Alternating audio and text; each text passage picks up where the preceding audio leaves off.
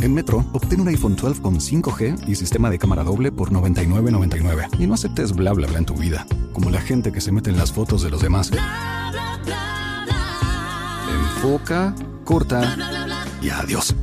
Tú no aceptas bla bla bla en tu vida. No aceptes bla bla bla de tu servicio móvil. Obtén un iPhone 12 sin cargos de activación ni nada de bla bla bla. Solo en Metro by T-Mobile. Cámbiate a Metro y trae tu ID. Esta oferta no es disponible para clientes actualmente con T-Mobile o quienes hayan estado con Metro en los últimos 180 días. La verdad me vale, o sea, yo voy a decir lo que dice la señora.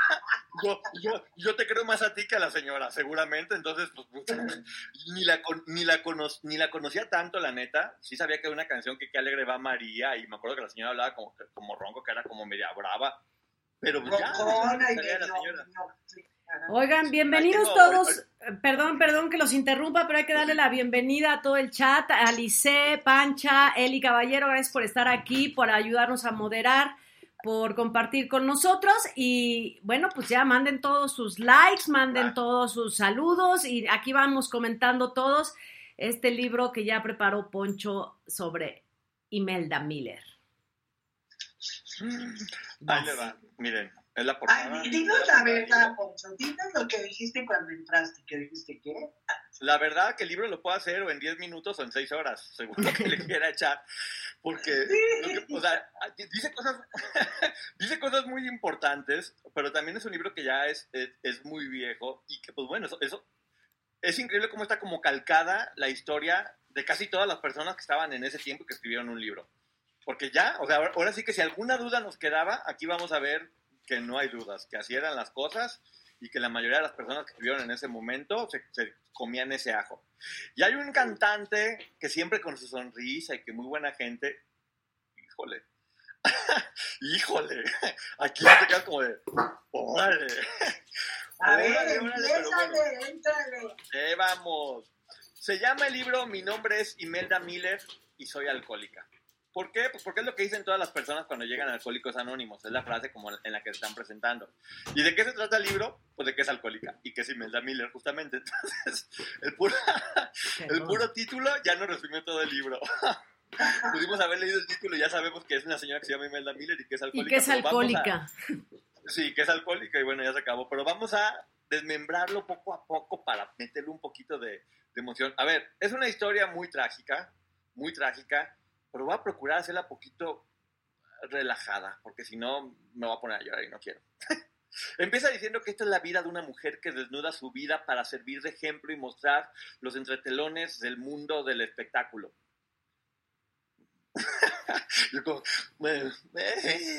vamos viendo. Entonces, introducción. La autora cubana llega recién a México, la de Cuba llega a México y conoce a Imelda Miller.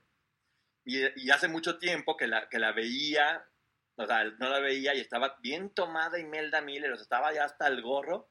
Le dice, oye, amiga, deberás dejar de tomar y voltea y dice, ¿a ti qué te importa? Con esa voz que tenía. y esta cubana le hace, órale, órale, qué agresiva, qué mal. y ya, o sea, ahí fue la última vez que la vio y dijo, pues que vaya a la fregada esta señora. Ah, y ya después de tiempo, claro, yo qué, yo qué. La vuelve a ver en otra fiesta, porque pues bueno, se ve que no tenía mucho que hacer más que ir a fiestas, y ya ahora sí, Imelda Miller le dice, se, este, se me fue mi vieja, se me fue muy vieja porque, porque se había muerto la mamá y pues estaba muy triste todo el tiempo. Después de que pasa eso, la ve en otra fiesta y le dice, ya no tomo, ya no tomo.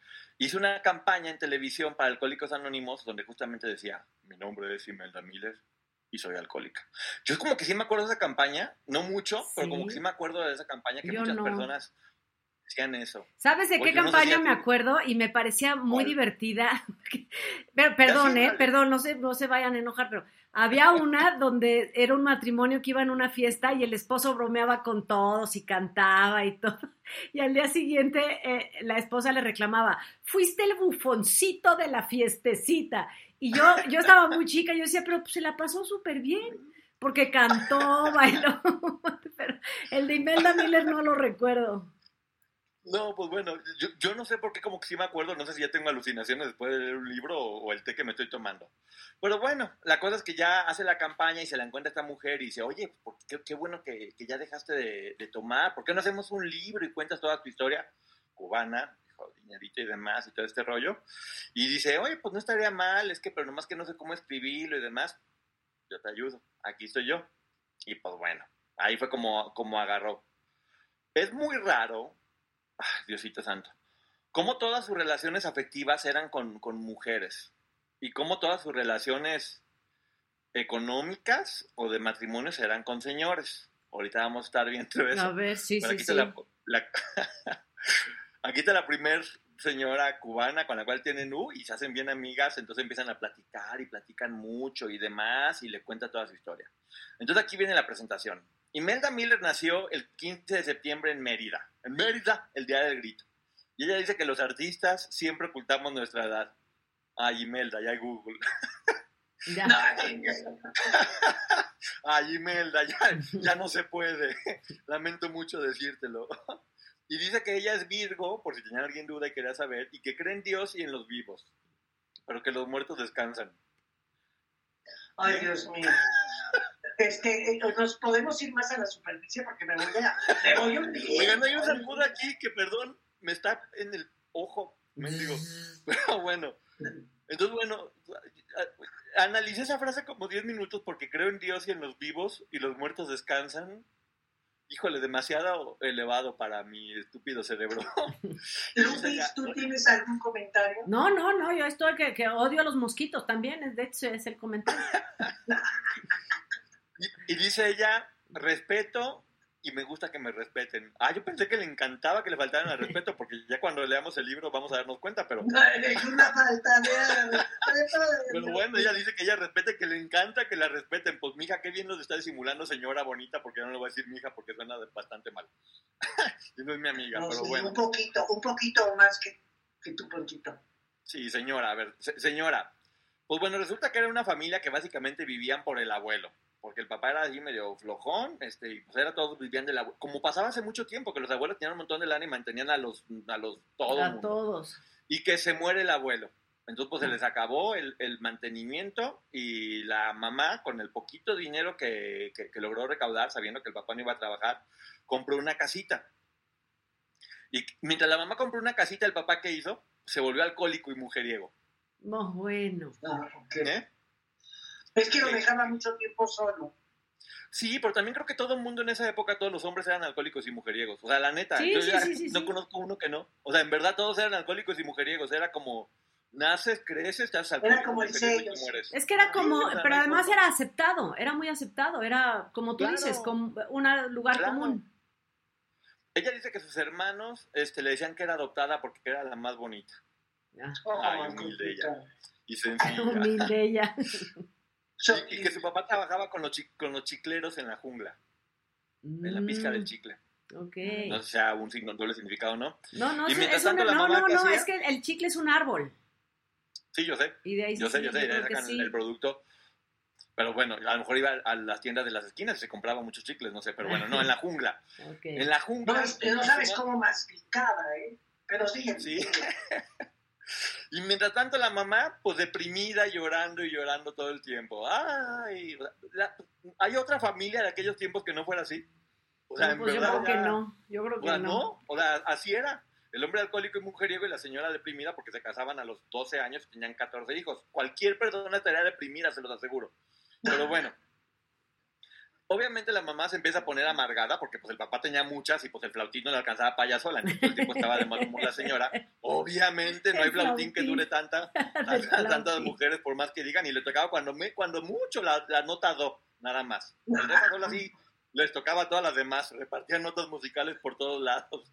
Entonces, ¿qué hacía? Pues la señora andaba con el fuego contenido y pues la golpeaba y la regañaba y la trataba, pero como chancla la señora a esta, a esta mujer.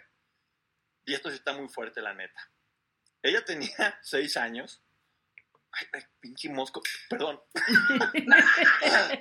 No, no, estamos, estamos de un adentrados en la historia que y yo estoy impactada. Aquí por la retina, como que quiera, déjame te maquillo, maldito mosco desgraciado.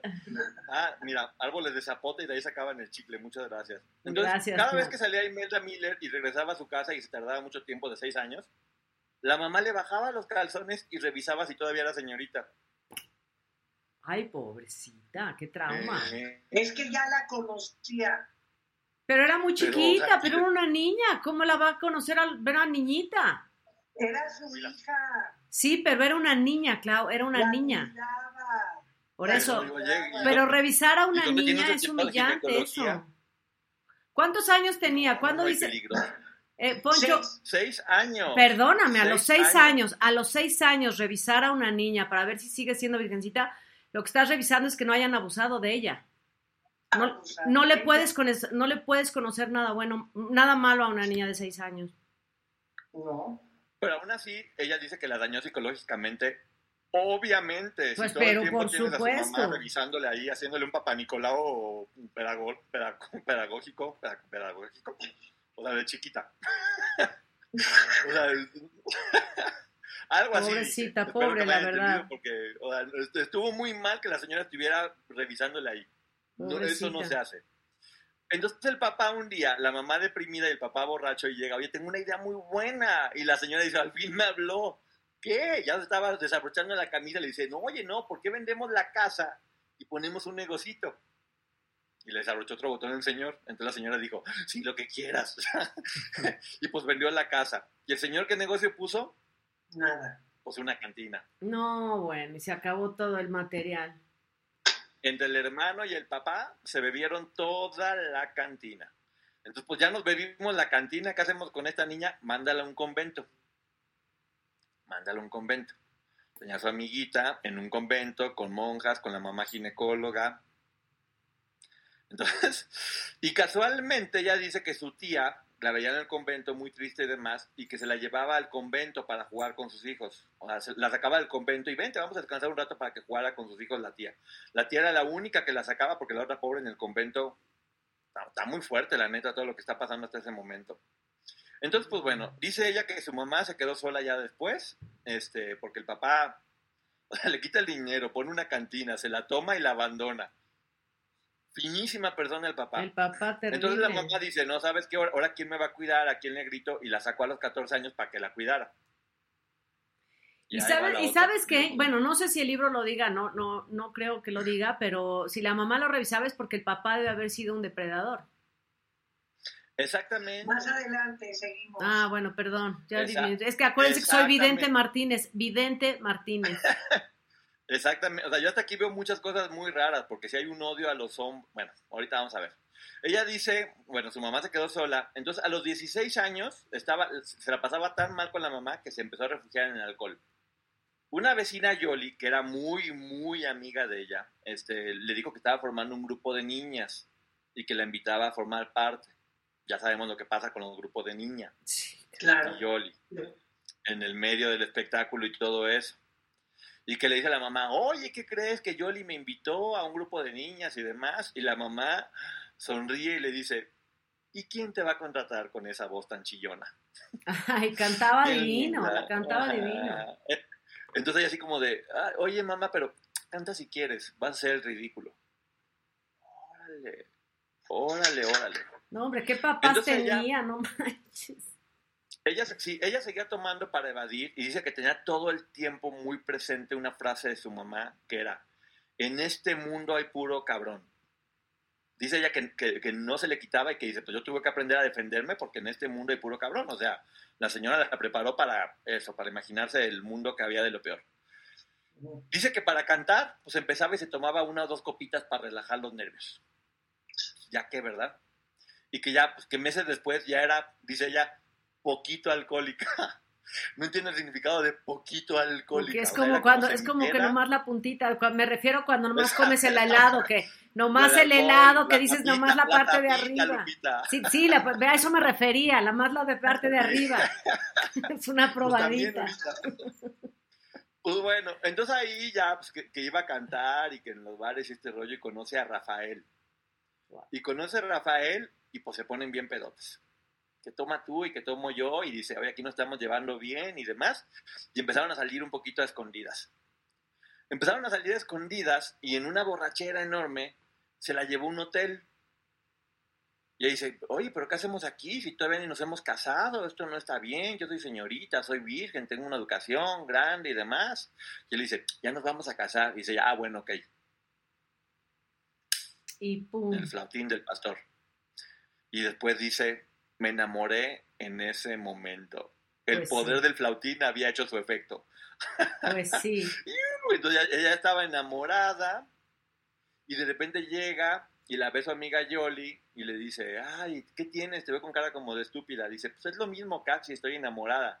¿De quién? Espero que no sea de Rafael porque es casado y tiene dos hijos. Estoy... ¿Cómo casado con... Sí, casado y con dos hijos. Y bueno, o sea, ya finalmente ya lo tuvo que mandar a la fregada, una escena de ¿por qué me hiciste eso? Y le platica a la mamá y la mamá le dice, solo espero, Imelda, que no hayas metido la pata. No, pues no, ella, ella no metió, Todos eran unos cabrones. Unos ella no fue la que metió la pata, fíjate, precisamente. Y, y que, y que ella dijo, no, yo para nada, mamá, o sea, sigo puta, y, si quiere, no, no, está muy mal. Y después, este, estaba cantando en el bar y fue su hermano, fue su hermano, ¿se acuerdan? El que también se tomó todo el bar y ese rollo.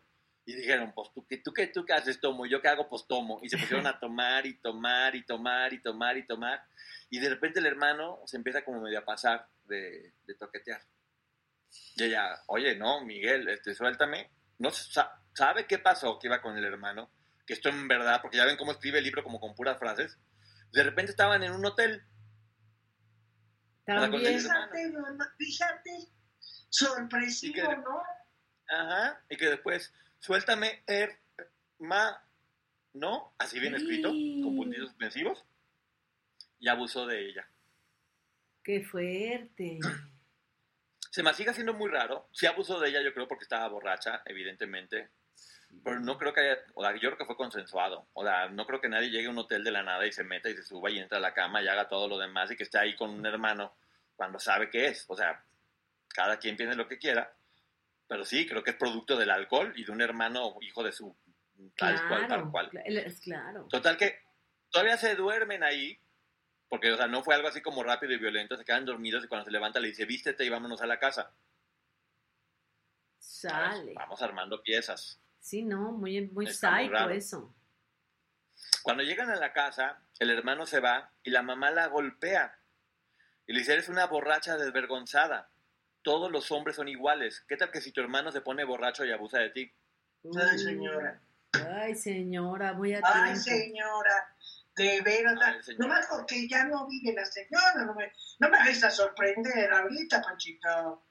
No, pero vamos analizando. La señora algo sabía. Volvemos a lo del papá y a lo del hermano. ¿Por, por qué piensa? Las mamás conocen a sus hijos. ¿Por qué vas a decir mi hijo pudo haber abusado de ti borracho? ¿Qué sabía la señora? Pues porque Yo sabe. les aseguro, bueno, sí quiero, yo les aseguro, bueno, tú tienes dos hijos, Lupita, o, y tú tienes dos hijos y una hija, Clau.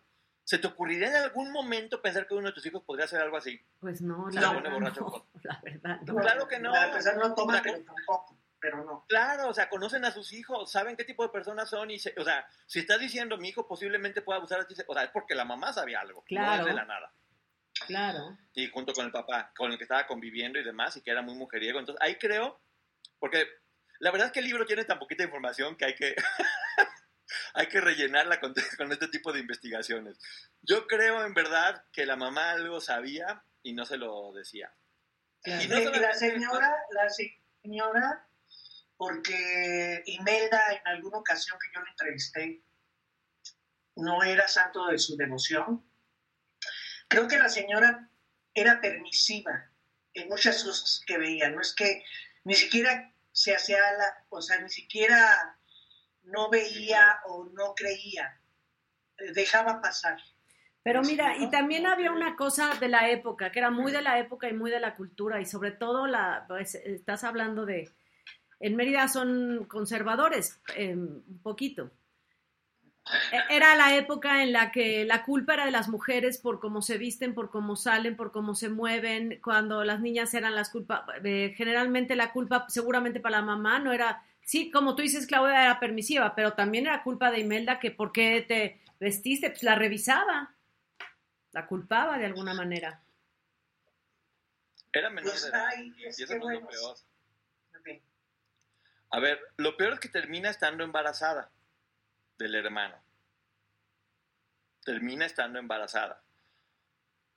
Y ella decide tomar pastillas para morir. Pues O sea, intenta suicidarse por lo del hermano. Y su amiga Yoli la llevó al hospital y pues le alcanzó a, a salvar. Este, cuando ya la alcanzan a salvar, ella está despertando y escucha que su exnovio, el que era casado, le dice a su mamá, oiga, no, yo no fui, o sea, yo no, yo, yo, yo no, yo no la embaracé, o sea, de hecho, hace tiempo que no estamos, y además cuando yo empecé a andar con su hija, cuando tuvimos relaciones por primera vez, su hija ya no era virgen. No, bueno, qué, qué increíble toda la información. Ajá, no fue el primer hombre en su vida. Entonces, y el hermano de repente llega y le dice, ya me dijeron que te acuestas por, por dinero con todo el mundo. Órale. Entonces te digo que está muy raro. Casualmente le dicen que, va, que, que con ese grupo tienen un, tienen un contrato para venirse a la capital, a Ciudad de México, y cantar un tiempo en la televisión y demás. Y ella dijo, no, pues mi mamá no me va a dejar, déjame ver cómo me ando escapando o demás. Y se escapó a la televisión con Jolly. Jolly y ella se escapan y empiezan a vivir juntas aquí en...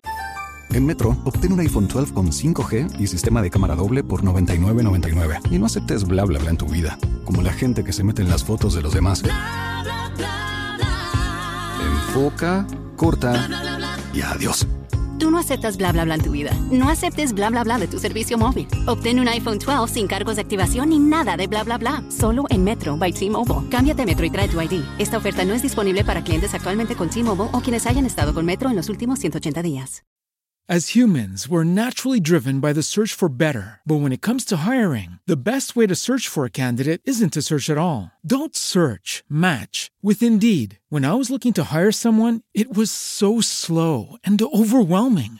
I wish I had used Indeed. If you need to hire, you need Indeed. Indeed is your matching and hiring platform with over 350 million global monthly visitors, according to Indeed data, and a matching engine that helps you find quality candidates fast. Ditch the busy work. Use Indeed for scheduling, screening, and messaging so you can connect with candidates faster. And Indeed doesn't just help you hire faster. 93% of employers agree Indeed delivers the highest quality matches compared to other job sites, according to a recent Indeed survey. And listeners of this show will get a $75 sponsored job credit to get your jobs more visibility at Indeed.com slash podcast. That's Indeed.com slash podcast. Terms and conditions apply. Ciudad de México, este, con ese grupo musical tan bonito como el de aquellos tiempos y demás. Y, y así llegaron a México, Yoli Fanta. Yo sí entendí tu chiste por el refresco. Oye, Yoli se llama, y justo de Mérida el refresco, ¿verdad? no pero sabía. Bueno, lo chistoso es que, a ver, yo no entiendo, pero se tomó un montón de pastillas, estuvo a punto de morir y no perdió el bebé. Tuvo que llegar a Ciudad de México con una, con una toña que fue la que la llevó a abortar. Ay, Dios mío. La, la, la, llevó a abortar aquí en Ciudad de México y que empezó a llorar porque mató a su hijo y por qué maté a mi hijo, que yo maté a mi hijo. Este. Y cuando ya Yoli se va a regresar, le dice ella, no, yo aquí me quedo en Ciudad de México, yo no quiero regresar allá. Pues, ¿cómo va a querer regresar con el hermano? Y la, pues, no, o sea, no, obviamente ya no quiso regresar y se quedó aquí en Ciudad de México. Y casualmente tenía el teléfono de una amiga cubana, fíjate. Tenía el teléfono de una amiga cubana, este, muy amiga que había conocido allá y se fue a vivir con la amiga, con la amiga cubana, este, que le dijo, no, aquí quédate, este, lo que quieras, yo te atiendo bien, nos portamos muy bien, además vamos a ofrecerte a Changó, que es un como un dios de la... Sí, como un santo, algo así. Yo no sé mucho, la verdad. Es que sí, sí, sí. No, ni yo tampoco. Pero tenía 17 años, Imelda Miller, y ya había pasado por todo eso. 17, 17 años. Ya, ya tengo una vida de mil. Perdón, con todo respeto, yo no me imagino que a los 17 años ya es alcohólica y que los papás no se hubieran dado cuenta y no hubieran hecho algo por frenarlo. Entonces, me, me hace completamente sentido esto de lo permisivo y demás, porque ahí pasaban cosas muy raras que no puso en el libro, pero que es fácil imaginarse con la información que estamos teniendo aquí. Entonces, pues bueno, conoció a Polidura. ¿Quién se llama Polidura? Polidura, en esta sí, vida? ¿qué onda? Poli, Polidura, que es un español y que le dijo, tienes muchísimo futuro, tienes muchísimo futuro, porque ya estaba trabajando ya en un bar. Y como le dijo, tienes mucho futuro, pues ella aceptó las caricias de ese hombre. Pues sí. No. ¿Cómo? Qué. Y, y la contrató para el bar El Burro. ¡Ay, En el mira, bar el El Burro. burro, el burro! El Burro. ¿Y qué haces en el bar El Burro? Pues comenzó a fichar.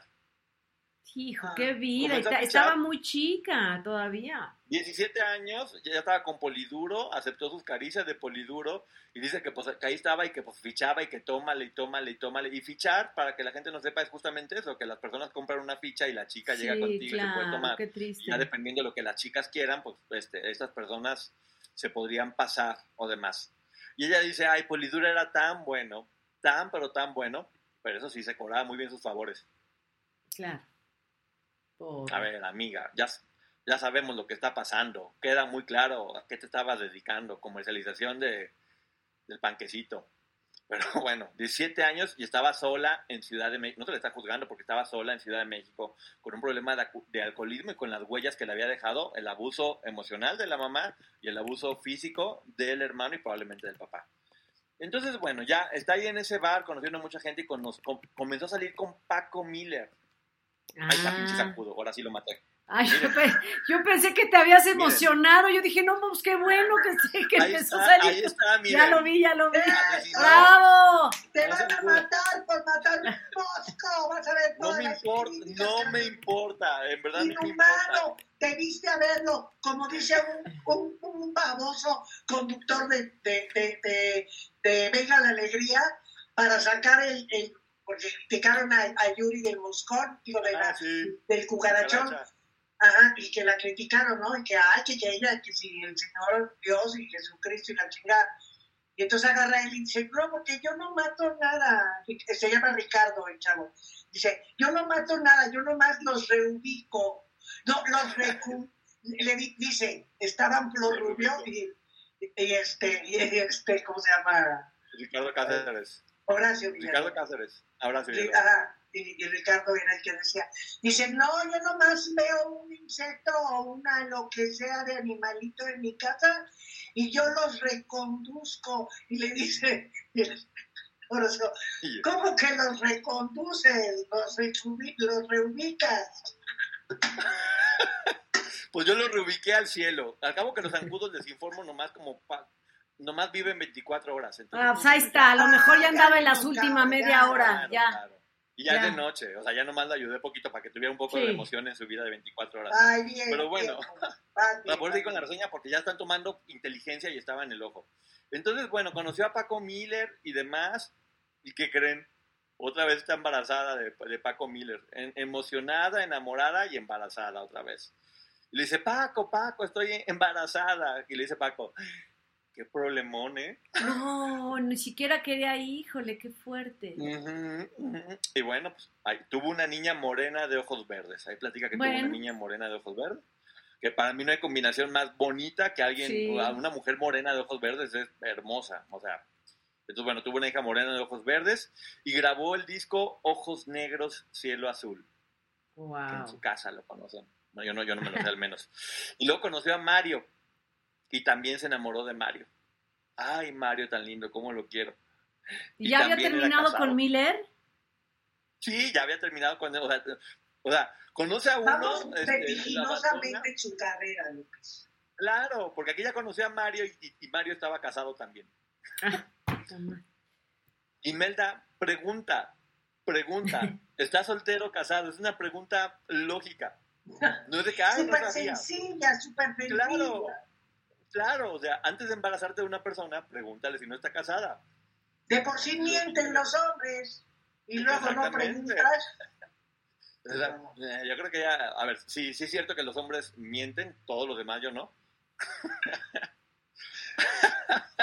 Pero también yo creo que Imelda bien que sabía, yo creo que ella está mintiendo porque bien que sabía, ¿no? o sea, ya demasiada ingenuidad, por Dios, o sea, ya le había pasado una vez y otra y otra. Entonces, bueno, justamente se le viene la frase de la mamá, todos son unos cabrones, todos son unas...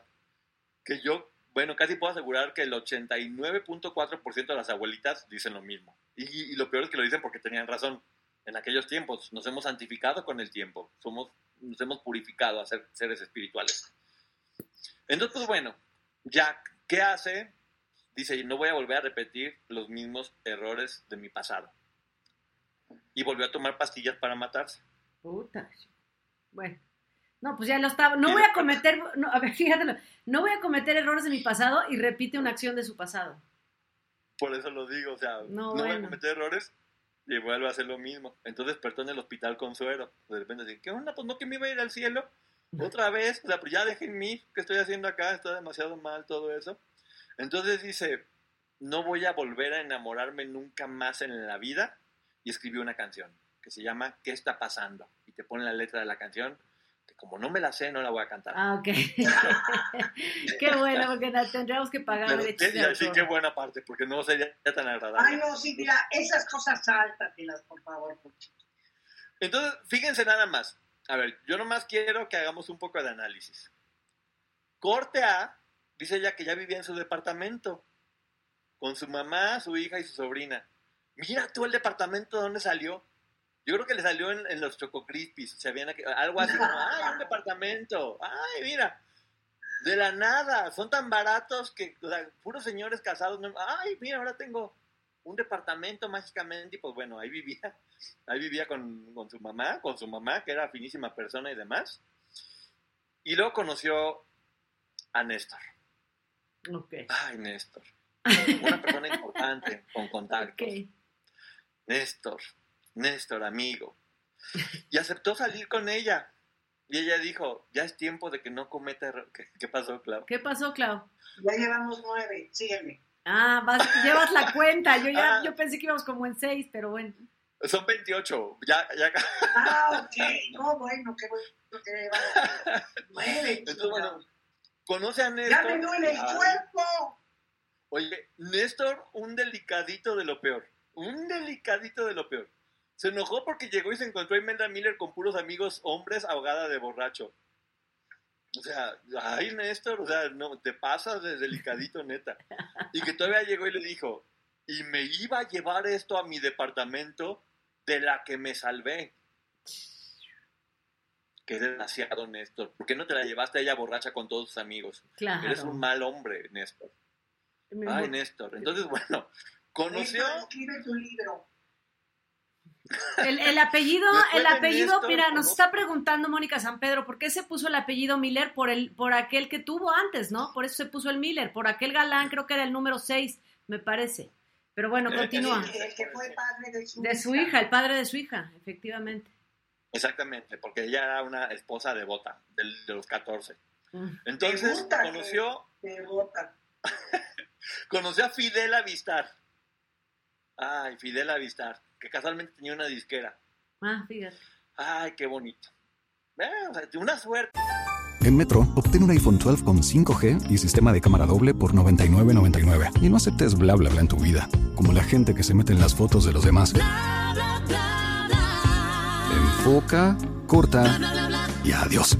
Tú no aceptas bla bla bla en tu vida. No aceptes bla bla bla de tu servicio móvil. Obtén un iPhone 12 sin cargos de activación ni nada de bla bla bla. Solo en Metro by T-Mobile. Cámbiate Metro y trae tu ID. Esta oferta no es disponible para clientes actualmente con T-Mobile o quienes hayan estado con Metro en los últimos 180 días.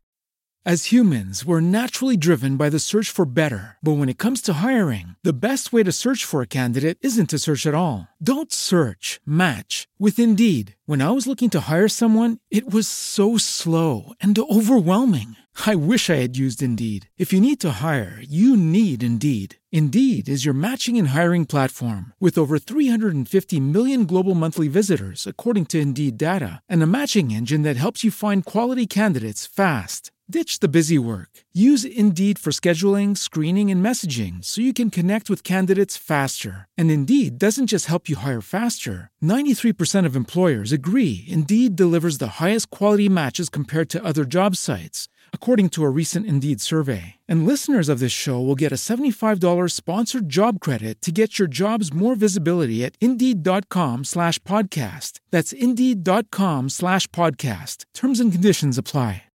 Esta gente de corazón selectivo la amo. Esa gente con una capacidad de enamorarse de la gente correcta. Dios de mi vida, que Dios bendiga esos corazones tan inteligentes.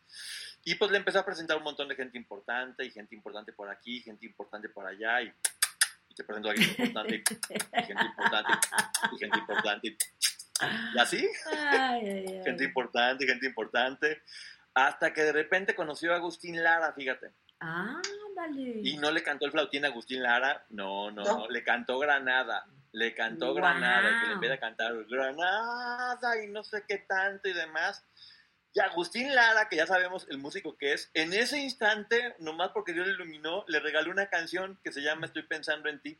Pues sabes que es que ya, a ver, Imelda Miller sí, Imelda Miller sí, sí tiene una vozarrón, o tenía una voz muy bonita, muy bonita.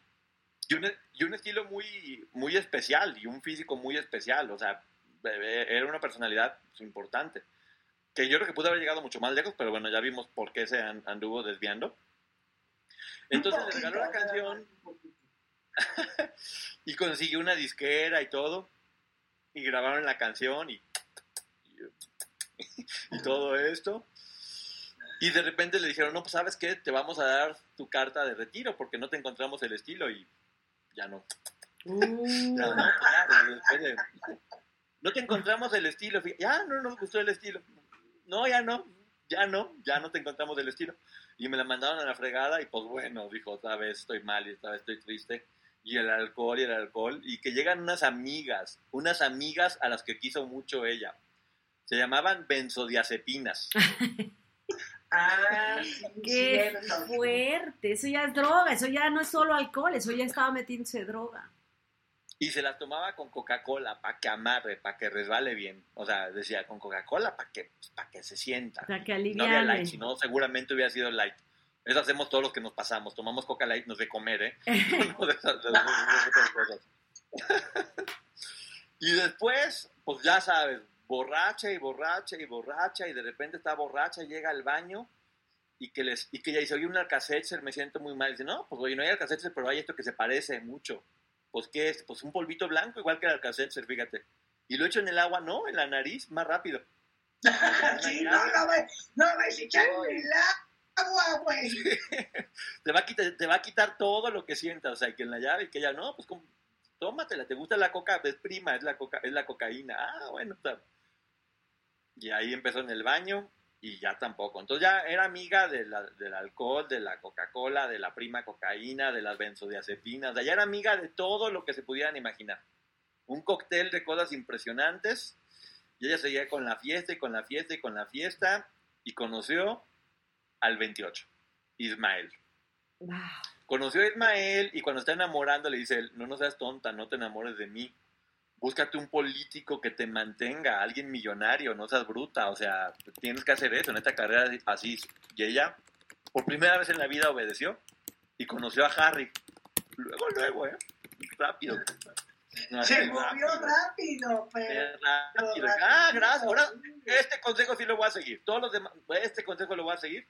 Y tenía un cabaret que se llamaba Fontana Rosa. Y pues el señor pudiente le regaló un vehículo último modelo último modelo. Y no solo eso, le propuso matrimonio.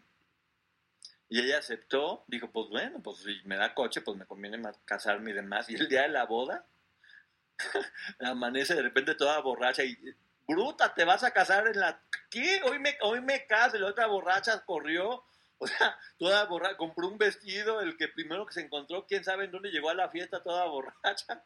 Dice que no se andaba acordando de, nada, pero se terminó casando. Y pasaron... Es que ya había cobrado las quincenas. Claro, ya. Daba igual, daba igual. Si se casaba. pues ya nomás es... Pues la verdad es que no estaba enamorada, y ella lo sabía. Entonces por eso a los seis meses se divorció. dice que dice que es el matrimonio y el divorcio más rápido del mundo. Y ya sabemos lo que pasa cuando alguien se divorcia. Ah, ese Harry. Claro, claro. Ese Harry. Seis meses, dígate tú. Toda su inocencia, cada vez dudo más, señora Imelda, de su inocencia. Con todo respeto, señora Imelda. O sea, creo, creo que entendió muy rápido cómo funcionaba el negocio. Muy rápido cómo funcionaba el negocio. Exacto. Entonces dice, pues mira, mientras mi mamá me insultaba y me insultaba, mi carrera crecía y crecía. Mi mamá me insultaba y mi carrera crecía. Entonces conoció a Armando Manzanero, fíjate. Y Armando Manzanero también le dio una canción muy rápido. Tiene una suerte la señora. Fíjate. Para que se fuera con, ajá, para que se fuera a concursar a un festival en, Brasil. Y ya sabemos que, pues bueno, el, autor siempre va también. Fíjate. La tiene que ir a acompañarla y obviamente fueron Armando y ella. Y, y no pasó lo que están pensando, cochinones. bueno, ahí sí los dos eran yucatecos, ahí sí los dos eran yucatecos. Eh, Mare está cabezón Armando Manzanero, entonces a lo mejor ella... Paisanos. pues bueno, que cantó muy bonito, que ay, Diosito, qué bonito cantó, y toda la gente brasileña mientras bailaba batucada, eh, bravo, qué, qué hermosa eres, qué, hermosa que soy, y uy, qué bonito, y oh, carioca, y no sé qué, carioca, y salud y todo ese rollo. Y dice, pues ya me acabé a todos, ¿ahora qué hago? Pues me vuelvo a enamorar de Rubén. Me vuelvo a enamorar de Rubén, el primer bestia. Dice, no, pues ya se me acabó la lista, déjame vuelvo a empezar, borrón y cuenta nueva. Entonces se enamora de Rubén y se, y se casó con él. qué gana de... Mira, Clau, a ti que te encanta el matrimonio, te hubiera encantado estar con Imelda Miller. A la de no, ni, no, ni más, no, no, no. A mí el matrimonio, no la putería tampoco. Pero ella, se casaba, ella se casaba, Clau, por todas las No con todo, no con todo. Pues con casi todos. Bueno, no con todos porque le estaban ya casados, eso por eso no se podía casar con todos. Bueno, imagínate, mamá. Que tienen ahorita 82 años, fíjate, que tiene ahorita 82 años, nos están diciendo que grabó 48 discos, gracias por la información que nos están compartiendo. Pero bueno, continúa, continúa. Y no representa los 82%, bueno, se, se, habrá, se habrá conservado en alcohol, yo creo. Si la señora Imelda Miller nos está viendo, quiero decirle que fue usted bastante inteligente, porque lejos de hacer que la industria abusara de usted, usted aprendió a abusar de la industria. Pues por lo menos.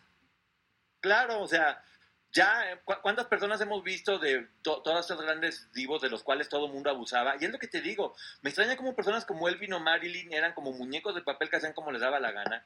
Y aquí estamos viendo lo que hacía Rita Macedo, María Félix, e, ella misma. Eran mujeres que la gente puede juzgar o no, para, yo, yo no me voy a meter en eso, pero eran mujeres que tomaban el control de la situación. Que le tocó vivir en el infierno y aprendieron a ser las diablas mayores. O sea, punto y se acabó. No es que esté bien o mal, pero por lo menos no, no eran víctimas. Oigan, pero además tampoco se lo tomen tan a pecho. A ver, lo estamos contando porque Poncho lo dijo perfectamente al principio. O se pone de buenas o se pone a llorar, porque sí es una vida muy trágica, la verdad es una vida bastante trágica. Sí, sí, mira, y, además es, muy repetitiva. O sea, la verdad es la misma situación 14 veces. Entonces, pues bueno, hay que por lo menos ponerle un poquito de, injundia. Y como os digo, se, se respeta mucho y también estamos analizando un poquito porque ya vamos a la segunda parte. Ok, ok. Ya vamos a la segunda parte. vamos a esta segunda parte donde Rubén, fíjate qué casualidad, ¿eh? ¿Por qué decidió volver con Rubén? ¿Porque fue su primer amor? No, pues fíjate que era manager él. Casualmente era manager. Claro. Y era manager, pues no de cualquiera, era manager de Marco Antonio Muñiz.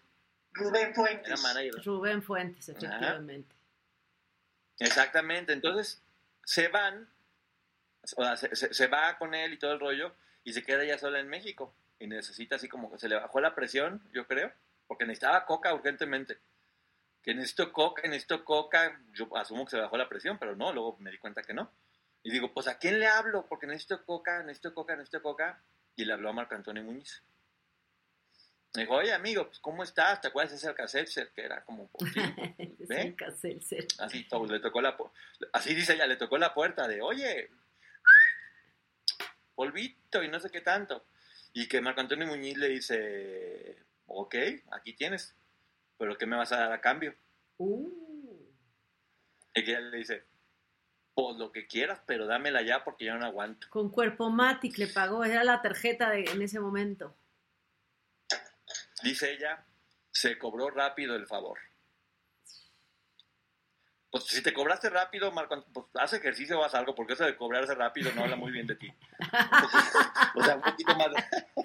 Más condición. con Marco y ese episodio, Conchito? Sí, sí, este, sí. Poquitito falta, pero ahorita para que llegues ah, no, para que... Sí. Tú sigue. Poquitito ya, nomás. Se cobró rápido el favor, entonces dice que empezaron a salir juntos, seguían saliendo juntos ya los tres, ella con su marido Rubén y con Marco Antonio Muñiz este, y que ella decía, no puede ser, estamos guardando el secreto, pero este es un desgraciado. Un desgraciado Marco Antonio Muñoz. En Metro, obtén un iPhone 12 con 5G y sistema de cámara doble por $99.99. Y no aceptes bla bla bla en tu vida, como la gente que se mete en las fotos de los demás. Enfoca, corta y adiós. Tú no aceptas bla bla bla en tu vida. No aceptes bla bla bla de tu servicio móvil. Obtén un iPhone 12 sin cargos de activación ni nada de bla bla bla. Solo en Metro by T-Mobile. Cámbiate Metro y trae tu ID. Esta oferta no es disponible para clientes actualmente con T-Mobile o quienes hayan estado con Metro en los últimos 180 días. As humans, we're naturally driven by the search for better. But when it comes to hiring, the best way to search for a candidate isn't to search at all. Don't search, match with Indeed. When I was looking to hire someone, it was so slow and overwhelming.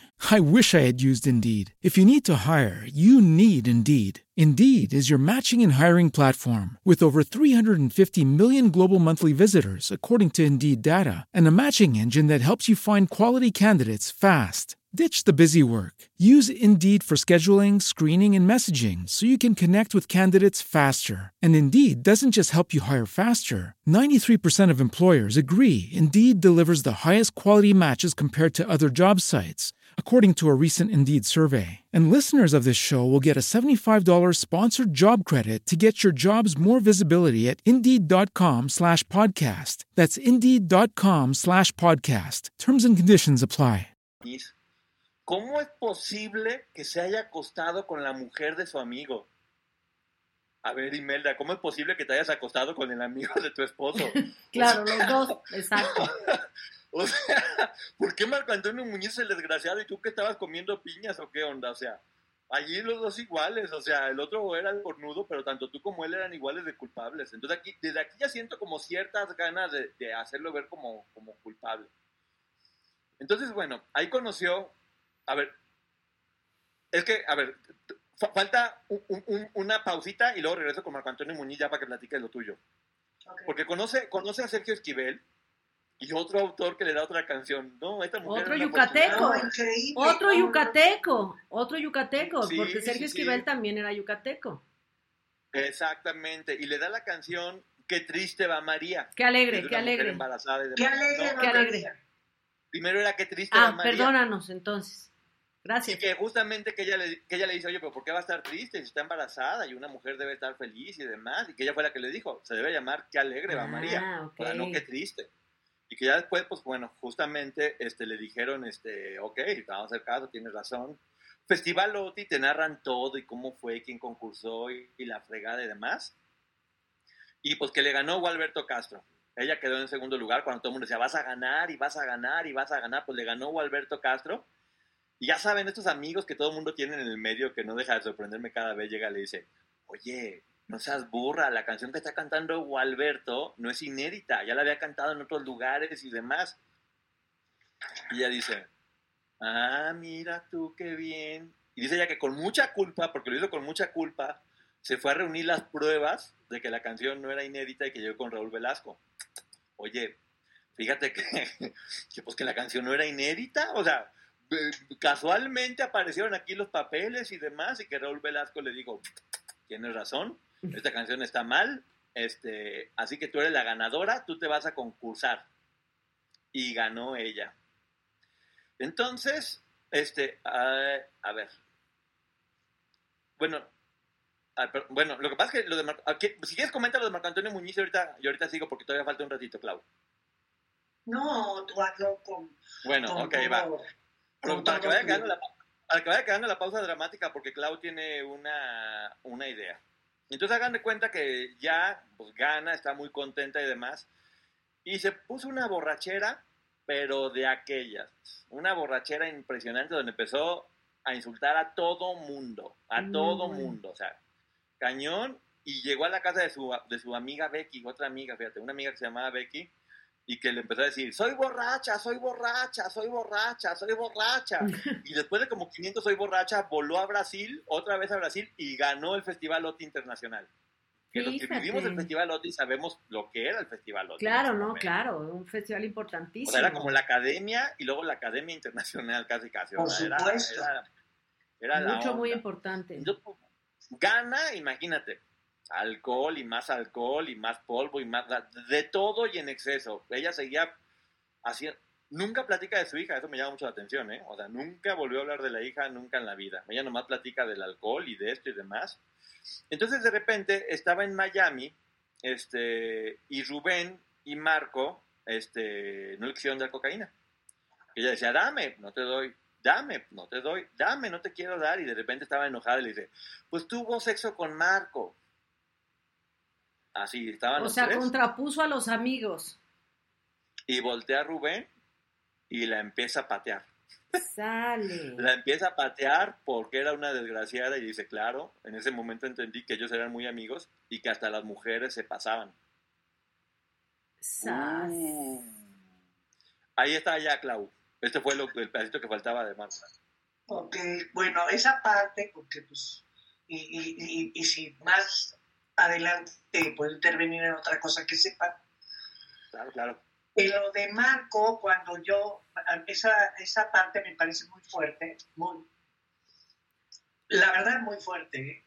Sí es que ocurra de pronto en el medio artístico, sí, pero lo que sí te puedo decir es que todas estas cosas que estaba platicando o platicó Imelda Miller en su libro, en alguna plática que tuve me dijo que lo hizo en un momento muy oscuro de su vida. Y yo tengo entendido que nada más en esa partecita de Marco, de lo que tú estás platicando, Poncho, ella le pidió disculpas a Marco Antonio Muñiz porque ella quería vengarse de cualquier cosa a como diera lugar. Y, cuando yo hablé con ella de algunos pasajes, este y puede ser otro, a mí me dijo que estaba pasando por una parte muy oscura y que estaba, que había dicho cosas que no debió haber dicho jamás para lastimar. Te digo una cosa, Clau, estoy completamente de acuerdo contigo, porque yo todo el tiempo sentí en este libro mentiras, ganas de victimizarse y ganas de hacer quedar a todo el mundo mal. Por eso, por eso no me lo estoy tomando tan en serio, porque en verdad yo como lector me sentí que me estaba queriendo ver la cara de tonto, porque las personas que tienen problemas de drogas y de alcohol se vuelven chantajistas y manipuladoras. Y este libro para mí era una persona que estaba intentando chantajearme y manipularme y que no tenía, es lo que te digo de, ¿por qué este desgraciado se estaba acostando con la mujer? A ver, ¿por qué tú te estabas acostando con el amigo y con todos los demás que casualmente, o sea, e, en verdad, a lo mejor se llegó a la conclusión en este momento y por eso me lo estoy tomando tan en broma, porque en verdad no le creo gran parte de lo que dice. Creo que todo está manipulado, creo que nos quiso ver la cara de, de alguna de alguna forma. Este, y pues bueno, o sea, ¿qué les digo? Fíjate que ahorita eso, eso comentaron. Perdón. Y otro Moderador, ¿quién sigue? Y otro puntito es, Poncho, no puedes hacer un libro en el que digas que lo escribes para, para poner un ejemplo, a lo mejor de lo que no se puede hacer o lo que no se debe hacer, con un libro de esta naturaleza y de este calibre. No, no hay un gramo, perdóname, pero no hay un gramo de dignidad que uno pueda aspirar para decir, güey, sí, no. Fíjate que ahorita nos escribieron aquí en el chat, efectivamente pasa con los adictos esta cuestión de victimizarse y de culpar a los demás y no hacerse responsable, que lo hemos dicho ya de José José, por ejemplo, que siempre culpó a los demás de sus adicciones y no se hizo responsable de, todo eso. Yo creo que el libro lo escribe Imelda eh, Miller en un momento de muchísima rabia, rabia contenida desde su nacimiento, desde su crianza, enojo con la mamá, con el hermano, con el papá, con la circunstancia, con lo primero.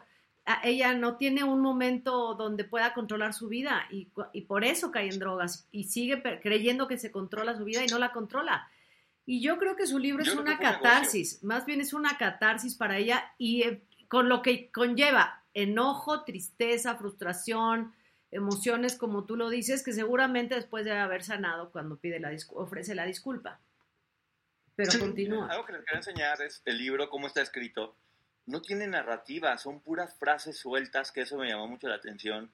Y no tiene narrativas porque, por eso, porque no es una historia real, son únicamente frases hiladas que van hablando de todos los demás, pero que en ningún momento es autocrítica de ella, porque sí acaba con mucha gente y seguramente lo pasó y lo vivió, pero, pero es eso, o sea, honestamente, y lo estoy diciendo en este punto, no le creí nada, señora. Creo que fue, creo que estuvo mintiendo todo el tiempo con lo de las amigas, con lo de, o sea, con todo, con todo, con todo.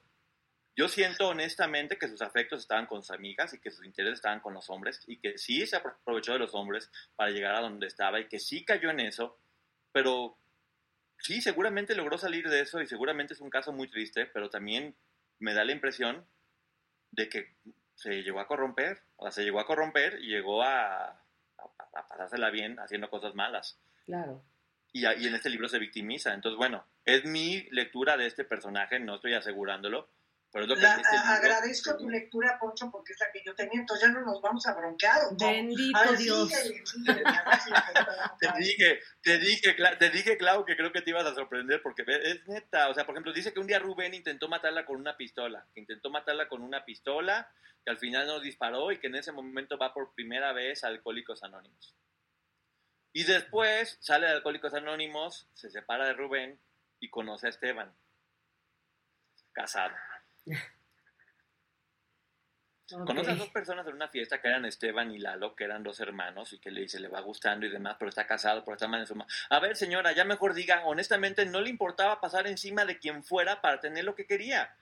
Ya no es su inocencia que se ha casado otra vez. Buscaba personas que le podían servir de alguna manera y no le importaba romper familias o pasar encima de las señoras. No se victimice 500 veces porque ya en esta ocasión yo ya estaba harto. Y, o sea, otra vez es casado y me está diciendo, o sea, no, ya, o sea, da la cara de tonto a no sé quién fregados. Entonces hace la mejor amiga del hermano, que el hermano es el palero y demás, pero que, se empieza a poner triste el hermano y que de repente se, se mata. Se mata el hermano Lalo porque es depresivo demás, estaba con problemas de adicciones y demás. Ya no voy a decir y demás porque ya me regañaron.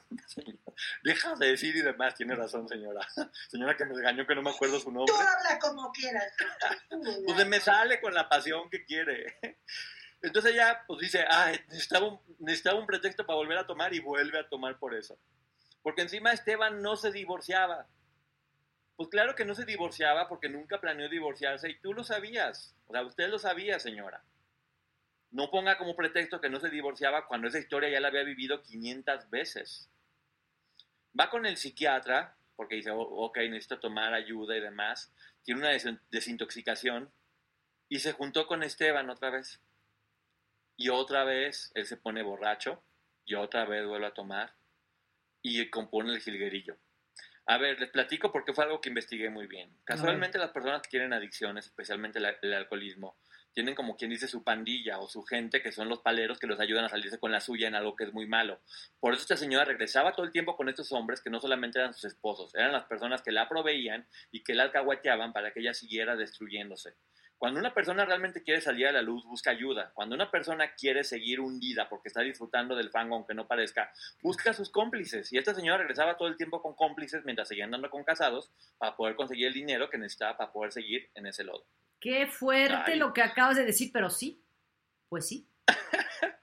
es mi lectura del libro, ¿eh? Pues sí. A ver, quiero que la gente lo entienda de esta manera. Yo, la señora Imelda Miller, no la conozco y la respeto mucho. Estoy viendo el personaje en este momento el personaje de este libro y es lo que este personaje a mí me está diciendo. Porque ya sabemos que aquí nos gusta examinar y ver y con, todo lo que hemos investigado no puedo darle otra lectura.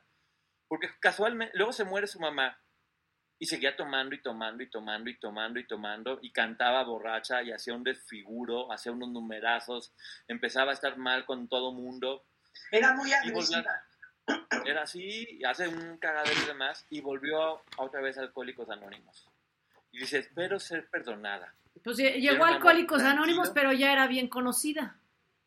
Claro, sí. Dice, espero ser perdonada y quiero un amor tranquilo que me dé la paz. Ahí se acaba y señora, si quiere un amor tranquilo que le dé la paz, empiece porque no sean casados. O sea, es el primer consejo que le doy. Segundo, que tampoco sean alcohólicos porque no va a encontrar un amor en paz. Y tercera, cuando las personas alcohólicas cometen muchos errores, y están en un punto en que ya la gente no cree en ellos, lo que hacen es se internan para volver a recuperar la fe en las personas, únicamente como una forma de seguir manipulando a la gente, y vuelven a salir a hacer lo mismo, no porque realmente quieran salir adelante.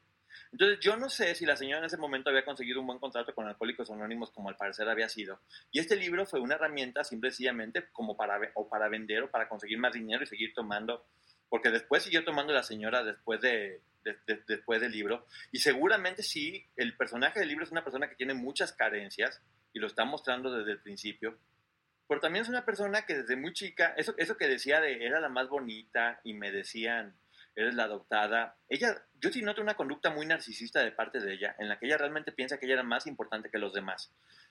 Como una forma de protección. Mira, aquí hay una persona que te está diciendo, eh, Poncho, ella no escribió, no, la, eh, no supo redactar es otra, no porque no le des un poco de confianza, todo lo que dices de ella es feo. No, no, no, Poncho no está diciendo nada feo de esta persona. Lo que pasa es que esa es la realidad, entiendan, es un poquito de chantaje lo que usan los adictos, tirarse pues para que los levanten.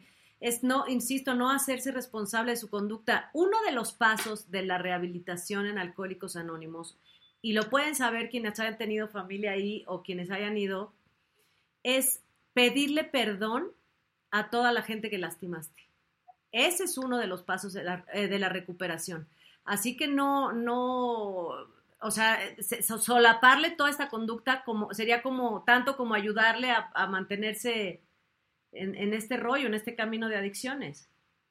Mira, si alguna duda tengo, no, perdón, no, si alguna duda tenía con lo que tú me comentaste, Cloud, para mí se cerró el círculo completamente.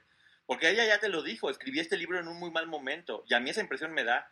Este libro no está hecho con afán ni de informar ni de ayudar a la gente a que no sea alcohólica. Porque no, yo, yo en ningún momento vi ninguna herramienta ni nada que pusiera ella o que dijera que ayudara a alguien a decir, ah, ok, ya no quiero ser alcohólico.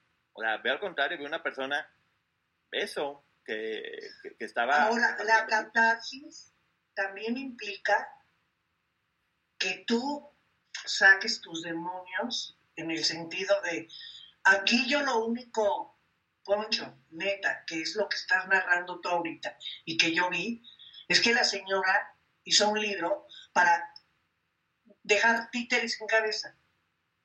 Todos me van a pagar algo de lo que a algunos les pidió disculpas por las cosas que dijo a otros no. Como cuando no le daban drogas, que empezaba a atacar a todo el mundo. Ahora una pregunta, con lo que ahorita vimos del libro. ¿La vieron en algún momento haciéndose responsable? ¿O la vieron todo el tiempo justificándose y repartiendo culpas? En ningún momento. No, todos eran culpables, sí. En ningún momento. Cualquier persona que esté pasando por un momento de luz, lo primero que tiene que hacer cualquier persona, todos nosotros, es hacernos responsables de nuestros hechos. Y como dice Lupita, pedir disculpas, decir cometí un error, la regué, pero saber que fuiste tú y no culpar a todo el mundo ni empezar a decir un montón de cosas. Por eso, no, quería decirlo en un principio, pero por eso me estaba riendo y por eso estaba como con esa... ya saben lo que pasa conmigo cuando no creo en un libro y cuando siento que me está queriendo ver la cara de tonto. Entonces, si, si este libro yo sentí que todo el tiempo me estuvo queriendo ver la cara de tonto, pues te voy a tomar como lo que eres, un pasquín y una mentira que en ningún momento sentí que fuera real y que fuera honesto. Hasta he casi llorado aquí de libros que en verdad me tocan y que se siente la verdad completamente, porque yo procuro ser muy empático. Y en verdad soy, muy empático cuando estoy leyendo historias con, con, las historias que yo realmente siento que son reales. He llorado varias veces con los libros. Pero cuando siento que me están queriendo ver la cara de tonto, no. Exacto. Ahí sí, no. Y yo te aseguro que la mayoría, aunque haya sus excepciones, y que entre las algunas sean posturas, porque tampoco están convencidos de ello. Es nada más para criticar, para decir que uno está diciendo, porque así está la cosa.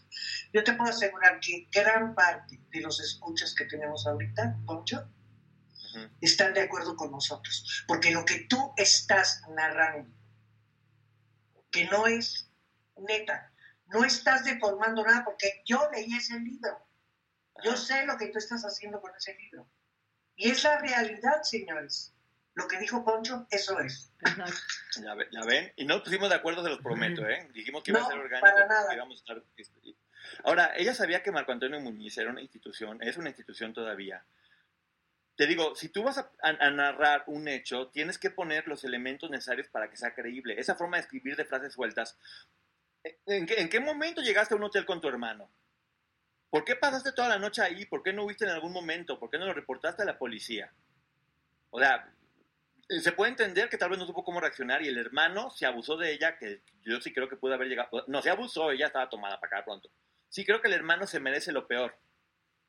Pero ella, o sea, ella también, y no en esta ocasión, sino en todo lo demás, tuvo que haber sido más clara, porque no puede estar acusando a todo el mundo sin decir pruebas. O sea, Exacto. ¿por qué poner a Marco Antonio Muñiz? Y, y otra cosa, y a mí me gustaría, no sé, contactar con Coque para preguntarle esta parte de Marco y de Imelda, porque lo que yo sé es que Imelda le pidió disculpas a, a- a- al, al- al Papa de Coque, a Marco Antonio A ver, por, por esa pasadita de huevos que se echó. a ver, todo el mundo en ese tiempo, o sea, porque ya, ya la- o sea, al menos en mi caso, ya la inocencia ya no existe. Todo el mundo en ese tiempo se metía de todo. O sea, ya es un hecho. Claro. 90 y- 99% de toda la gente famosa en ese tiempo se metían de todo. O sea, ya lo estamos viendo. 95, vamos a decir, había un 5% que no. Y cuando la gente se está metiendo todo eso y está en este mundo, hacen cualquier cantidad de cosas, porque era, eh, empezaron a normalizar y normalizar y normalizar. Y justamente eso, o sea, pues, Marco Antonio seguramente también tuvo su momento en que la fama y todo este rollo- Pero ¿no te ¿qué? parece, Poncho, muy grave Sí, que, que ella dijera, yo, a ver, yo, en, esa, en ese fragmento, decir que él te intercambió coca por sexo cuando era amigo de Rubén Fuentes a y ver. que luego ella ponga más adelante que estaba enojada con Rubén Fuentes y entonces le dijo que su amiguito y que ve el manejo, por favor. Que te- manejo. sí, claro, y además esta, esta historia no As humans, we're naturally driven by the search for better. But when it comes to hiring, the best way to search for a candidate isn't to search at all. Don't search, match with Indeed. When I was looking to hire someone, it was so slow and overwhelming. I wish I had used Indeed. If you need to hire, you need Indeed. Indeed is your matching and hiring platform with over 350 million global monthly visitors, according to Indeed data, and a matching engine that helps you find quality candidates fast. Ditch the busy work. Use Indeed for scheduling, screening, and messaging so you can connect with candidates faster. And Indeed doesn't just help you hire faster. 93% of employers agree Indeed delivers the highest quality matches compared to other job sites, according to a recent Indeed survey. And listeners of this show will get a $75 sponsored job credit to get your jobs more visibility at Indeed.com slash podcast. That's Indeed.com slash podcast. Terms and conditions apply. ¿No te encantaría tener 100 dólares extra en tu bolsillo? Haz que un experto bilingüe de TurboTax declare tus impuestos para el 31 de marzo y obtén 100 dólares de vuelta al instante. Porque no importa cuáles hayan sido tus logros del año pasado, TurboTax hace que cuenten. Obtén 100 dólares de vuelta y tus impuestos con 100% de precisión, solo con Intuit TurboTax. Debes declarar para el 31 de marzo. Crédito solo aplicable al costo de la presentación federal con TurboTax Full Service. Oferta sujeta a cambios o cancelación en cualquier momento. Cuenta, pero quiero que imaginen a una señora que tiene su marido que trabaja de manager de un cantante. Sí, claro. Tú no vas a ir con su trabajo, porque en ese momento Marco Antonio Muñoz era su trabajo, a la medianoche a tocarle la puerta a decirle que quieres droga. ¿Qué estás haciendo ahí? ¿Qué lugar te estás dando tú como esposa? Y también porque estás interviniendo en el trabajo de, en el trabajo de él.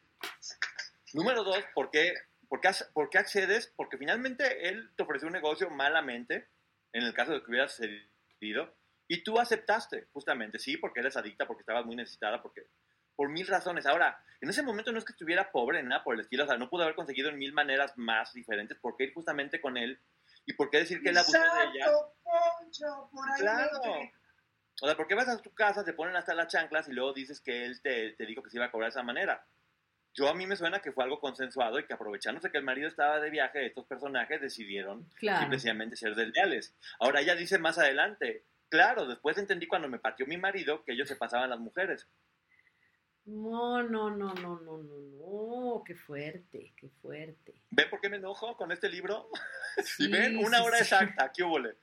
¿Cuántos hombres llevamos? ¿Cuántos hombres llevamos? No, ya se acabó, ya se acabó, o sea, ve- ve- Ay, qué bueno, porque, oye, yo ya me había cansado. Yo cuando leí el libro de Imelda, casi me siento que, le, le platicaba yo a Poncho, que casi me sentía yo ya adicta. Tuve que ir a rehabilitación, de veras. No, oye, pero sí, aquí queda claro que ella era una mujer de un solo cuerpo, pero del cuerpo de bomberos, porque se echó a todos, a todos los que pudo, a todos los que encontró. Oiga, A ver, em, no estoy, no estoy diciendo que esta sea su historia, ¿eh? Oye, dice aquí Rocío Mancilla que no ha sido empático. A ver, eh, creo que Poncho lo ha explicado. Vuélvelo a explicar de nuevo para que entiendan. no se trata de. empático no con este libro, porque este libro siento que me está echando mentiras. Y siento que esta historia no es la historia real de la señora. Si ustedes me preguntan, porque no conozco a la señora y no sé quién es, sí siento que es una persona que sufrió muchos abusos de chica, que seguramente se abusaron sexualmente de ella, que no supo cómo manejarla y cayó en las adicciones.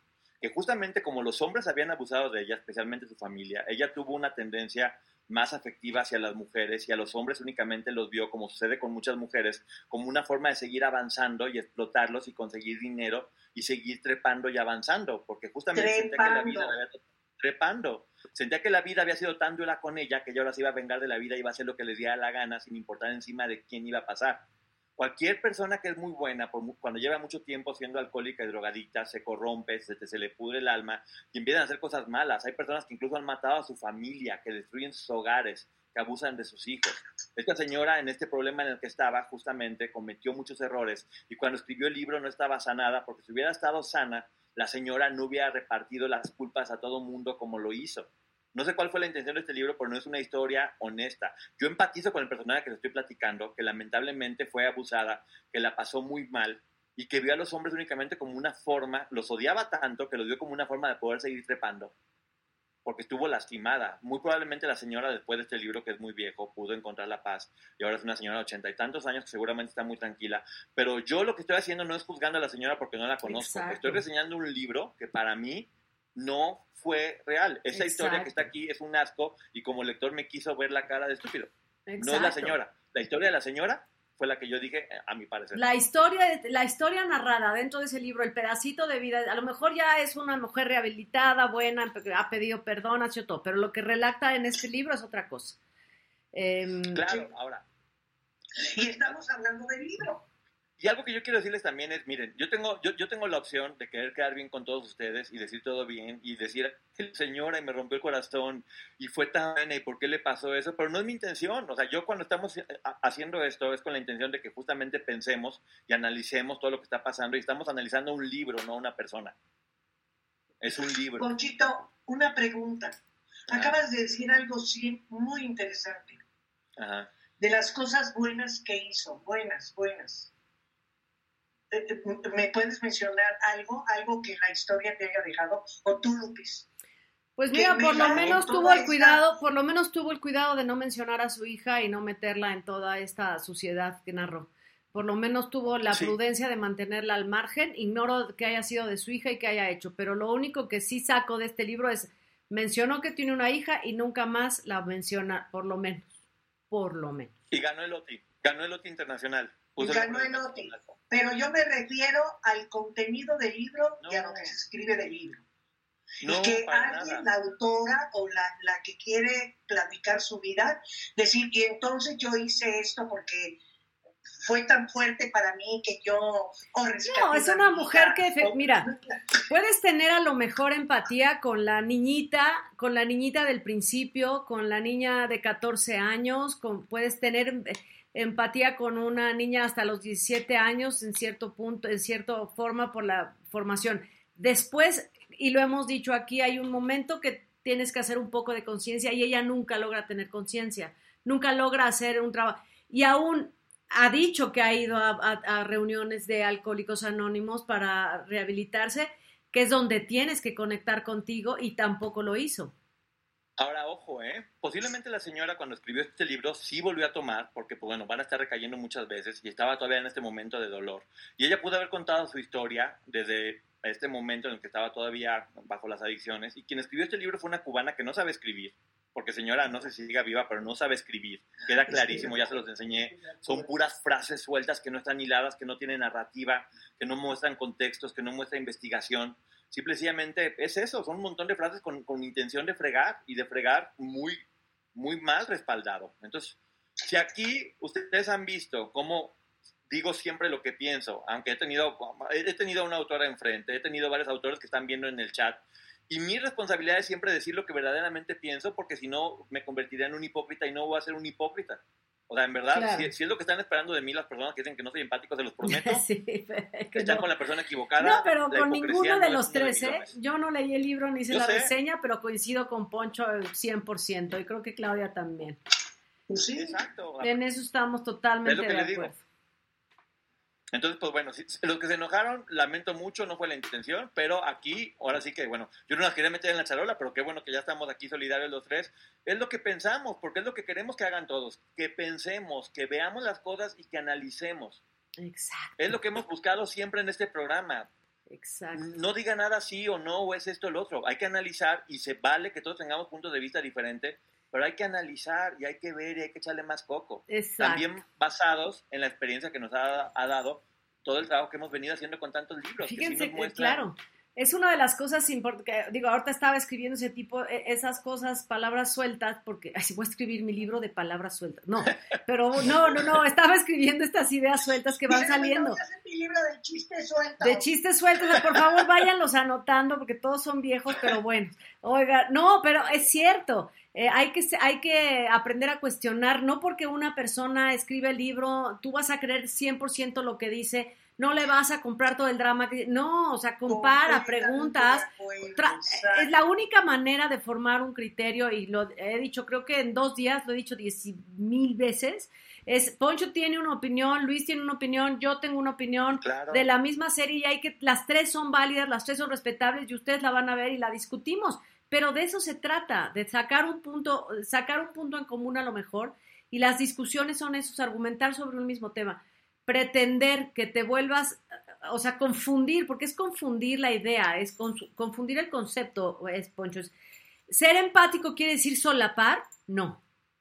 No. Perdón, pero no. Ser empático es otra cosa. Ser empático es, ya lo dijimos, sí sufrió, sí tiene una vida muy triste, sí le costó mucho trabajo, sí tuvo una infancia miserable, la verdad es que no tuvo unos buenos papás, no tuvo un buen ejemplo, tuvo, por, eh, oye, ser empático, entiendo el dolor por el que pasaste, aún el mismo adicto, el infierno que está viviendo en esas conductas que narra, por supuesto que se entiende y se compadece, pero no te compro el papel de víctima donde estás culpando a todos. Eso sí, no. No, a ver, ahora, lo único que les quiero pedir es que, que si van a decirnos que estamos haciendo las cosas mal, por lo menos espero que hayan leído el libro, porque aquí Claudia y yo sí leímos el libro, y si ustedes nos están diciendo, bueno, léanlo y díganos, la hicieron mal, yo lloré mucho con eso. O, lloré con el libro y, creo que están mal porque yo con lo que leí, nosotros estamos diciendo pues, lo que leímos, o sea, te digo, no es caso, fíjate, Claudia, todavía Claudia me dijo, posiblemente vamos a, discutir mucho y vamos a tener un punto de vista muy encontrable. Y dije, bueno, pues, como siempre, Clau, este, nos vamos porque así es y está padre, o sea, está, padre. Y, que los dos hayamos tenido la misma opinión, porque en verdad no la comentamos, exactamente y no la nos. Pusimos de acuerdo y no, y nunca hacemos eso, porque nunca lo hacemos. Y fíjate, Clau, y que Lupita, que no lo había leído ahorita, o que, que, sabía del libro y que escuchó todo esto, también ha tenido la misma opinión, cuando muy seguido tenemos opiniones diferentes, pues bueno, es señal de que, y mucha gente también aquí que estoy viendo justamente eso, es señal de que algo hay de cierto. Te digo, la señora merece todo mi respeto. Este libro, que finalmente escribió una cubana, ni siquiera lo escribió ella, y lo está mencionando aquí cuando se encontró en una fiesta que ya estaba bien, pues es un libro mentiroso. Es un libro mentiroso hecho con mala leche y con ganas de perjudicar a muchas personas y victimizarse y justificarse, porque ella dijo, y quiero hacer este libro para ayudar a las personas a salir adelante. Uno no puede ayudar a las personas y les enseñas a través de este libro que la forma es justificarte todas tus acciones y repartir culpas. Exacto, culpar a todos los demás. Muy bien, muy buena conclusión. Oye, pues ya es momento de terminar. Es momento de ponerle fin a la reseña del día de hoy. Eh, si quieren agregar algo, y Poncho y yo hicimos una cápsula, bueno, nos conectamos en vivo cuando se dio, cuando em, fue, ajá, cuando Pablo Lai fue declarado culpable, todavía, ahí especularon con unos cuantos años de cárcel, todavía no, me parece que el día 26 es cuando se va a decir cuántos años de cárcel va a estar. Eh, hubo también una discusión, también dijeron que justificábamos, pues si quieren revisar la cápsula, pero bueno, si quieren algo que agregar ustedes dos, aquí es el momento y antes de irnos. Eh, bueno, yo, yo lo único que puedo decir es que evidentemente la sentencia tenía que salir culpable de homicidio involuntario, porque eso fue lo que ocurrió. Creo que lo importante aquí, y de veras, por favor, púlanse en esa corte, cabrones, y quien tenga que hacerlo, es la sentencia, o sea, el resultado que va a haber de esa, de, esa este, eh, decisión de, de los jurados. No digo diagnóstico porque no son médicos, ni los van a recetar, ni es paciente el pobre Pablo Lai, aunque yo la neta. No, hijo, güey, qué locura, güey. Eh, eh, eh a lo que voy. Vamos a esperar la sentencia. Yo veo muchos programas de homicidios reales, de cosas así, en donde les juro por Dios que hay crímenes con alevosía, ventaja, etc. Y, y, me quedo pálida de ver los nada que les dan a los cabrones que meten a la cárcel.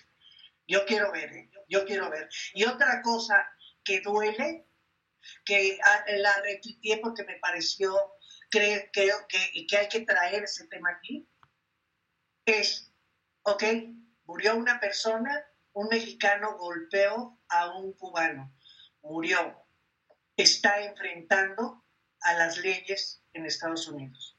Aquí en México, señores, una cubana madrió a un mexicano y está cagada de la risa y la han premiado con telenovelas y cantidad de proyectos. ¿Qué estamos haciendo en este país? Punto.